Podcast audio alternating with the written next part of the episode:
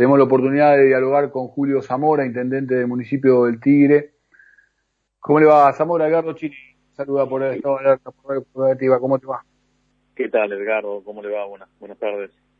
Gracias por presentarnos. Arranqué no tuteándote y terminé tuteándote. Bueno, forma parte de, esta situación y de esta vorágine también y de mucha de, lo que vamos corrigiendo en el segundo a segundo, que me imagino que también lo harán ustedes, ¿no? Desde comprendiendo lo que está ocurriendo y viendo qué es lo mejor para ir aplicando.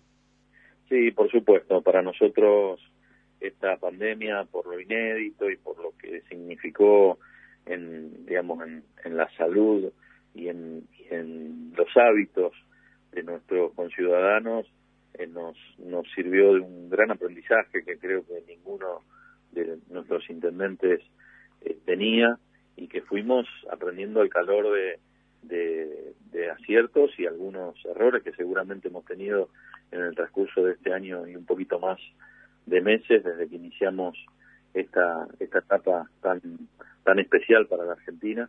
La verdad es que eh, eh, esta pandemia nos ha puesto a prueba no solo a los gobernantes, sino a toda la, toda la ciudadanía eh, y tenemos que tener una sola prioridad que es la salud de, de, nuestra población, el cuidado de la vida, el cuidado de nuestros de nuestros vecinos y en ese en ese contexto es que nosotros tomamos decisiones. Muchas veces este, lo hacemos con muchas herramientas, digamos con, con, con, más precisión, otras veces eh, tomamos decisiones que por ahí no tenemos todas las herramientas disponibles, pero lo hacemos siempre con la buena voluntad y con el convencimiento de que lo hacemos por el bienestar de nuestro pueblo.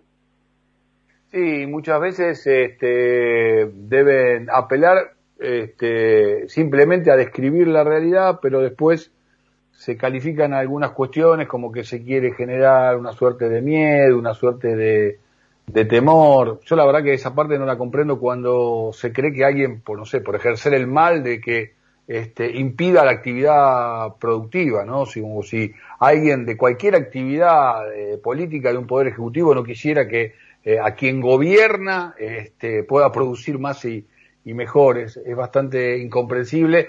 Eh, la única parte donde uno le pone una cierta este, contemplación algunas posturas es entender que estamos todos, ¿no? Este, desbordados, pero eh, intendente, usted habla de, o vos hablas de 100% de camas ocupadas en el hospital de Pacheco, hablas de que no hay una sola cama de terapia intensiva disponible en el sector público y privado del, del municipio. ¿Cómo, ¿Cómo se enfrenta a esta situación? ¿Qué herramientas tiene la Intendencia de Tigre para encontrar las mejores soluciones frente a lo que se está describiendo? Bueno, en primer lugar, lo que hicimos desde el inicio de la pandemia es trabajar en forma conjunta con el gobierno de la provincia de Buenos Aires. Pusimos a punto el hospital de Pacheco, que venía, bueno, de una, desde el inicio, digamos, de, nuestro gobierno del Frente de Todos, de una de un abandono realmente considerable, se habían hecho solamente trabajos en las guardias, pero la verdad que el hospital tenía filtraciones, hizo todo un trabajo de inicio importante.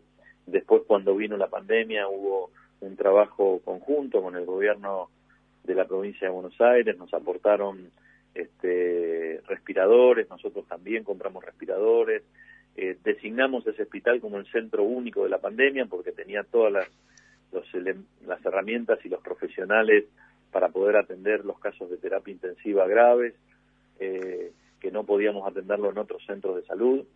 Eh, y realmente tuvimos este, un, un, buen tránsito en esta primera ola. La segunda ola nos agarra con eh, una sociedad ya abierta, con actividades mucho más este, intensas en nuestra sociedad y eso hizo que el hospital eh, se vea, digamos, con, con, otros con otras con otros diagnósticos de trauma eh, y distintos diagnósticos que en la primera hora no lo tuvimos por hacer un cierre tan estricto. Eso hizo que hace aproximadamente un mes y medio adicionáramos un total de 36 camas en el sistema, eh, camas que se llenaron inmediatamente, a las dos semanas y media ya teníamos todas las camas llenas, camas que tienen oxígeno, no, no respiradores sino oxígeno, para servir de amortiguación a los pacientes que teníamos que enviar al hospital provincial, pero vemos que ya nada alcanza, digamos. Ahora estamos en un proceso de eh, mudanza de, lo que es la pediatría del hospital provincial a nuestro hospital materno infantil y poner 36 camas nuevas en el hospital de Pacheco, también con esa para, para terapia intermedia, eh, pero no sabemos si esto va a seguir este, creciendo. La verdad es que estamos muy atentos, muy alertas a la situación epidemiológica y el día que tomamos la decisión era un día donde ya veníamos de varios días de no poder ingresar pacientes al hospital provincial porque no había en ese lugar, de un lugar acorde, y tampoco había posibilidad de derivaciones a otros lugares. Entonces tomamos la decisión para tratar de tomar medidas que eviten la mayor circulación posible y que eviten los contagios. Eh, hay reuniones, hubo encuentros también con el propio gobernador de, la provincia, con Axel Kisilov. Eh, obviamente que los días martes y miércoles es donde más se tiene el diagnóstico de dónde estamos parados, porque se suele relajar este, durante el fin de semana y los, los datos que se tienen los lunes, que tampoco eran demasiado alentadores, pero bueno, más este, se chequea en lo que tiene que ver con los días martes y miércoles. Hoy ya tenemos la publicación de la cantidad de fallecimientos, de cantidad de contagios eh, que venimos teniendo. ¿Cuáles cree que deberían ser las próximas medidas? Porque se vence el DNU este, este viernes, ¿no? Bueno, la verdad es que es un fino equilibrio entre la actividad económica, que creo que digamos, tenemos que hacer todo lo posible para que se siga manteniendo la mayor parte de la actividad económica, y el cuidado y la salud de nuestra gente. Eh, obviamente que el principal valor es el cuidado y la vida de nuestros vecinos. Creo que todas aquellas cuestiones que hagan a, digamos, este, presencia de, gente, de mucha gente en lugares, tienen que ser este, impedidas transitoriamente para, para cortar este, este, este crecimiento exponencial de los contagios. Actividades que pueden ser eh, deportivas o otro tipo de actividades, pero no atacar al núcleo de, la producción que tienen nuestras comunidades, las empresas, las industrias, porque realmente no creo que tengamos este, espalda, digamos, desde el punto de vista de financiero o económico, para poder este, eh, acompañar a aquellas familias que o aquellas empresas que no van a poder pagar salarios si no producen. Ahora sí, haber que realizar un fuerte contralor para que se cumplan todos los protocolos, dar los instrumentos que más se puedan desde el Estado, pero exigirle a los sectores privados que también pongan lo suyo para que eh, ese traslado de, la fuerza laboral no sea este, un, un peligro de mayor contagio, ¿no?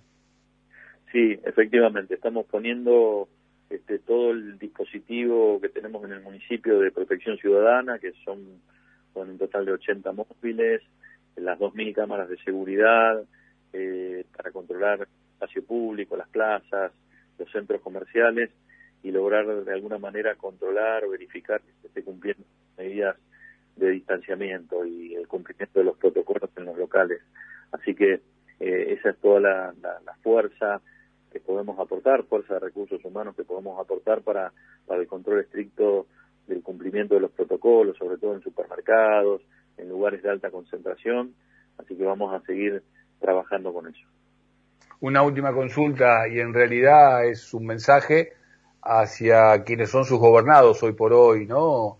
En el municipio de Tigre, porque va a haber este, nuevas informaciones, nuevas medidas, nuevas resoluciones en las próximas 24, 48, 72 horas como, como máximo. Y Tigre es un municipio que ha crecido mucho y que ha crecido muy bien, eh, y esto ha permitido también tener una integración de distinto tipo de habitantes que, que conviven ahí en, en, el municipio, y sé que hay sectores que, eh, bueno, no aceptan, ¿no? Mucho por ahí están escuchando este, este diálogo y ya el solo hecho de pensar que alguna actividad se puede llegar a cortar están pensando por ahí con manifestarse en contra este, y reaccionar de una manera que por ahí este, uno le puede poner cierta comprensión, pero creo que evidentemente no ayudaría a este contexto. ¿Qué le diría a, esos habitantes de Tigre, intendente?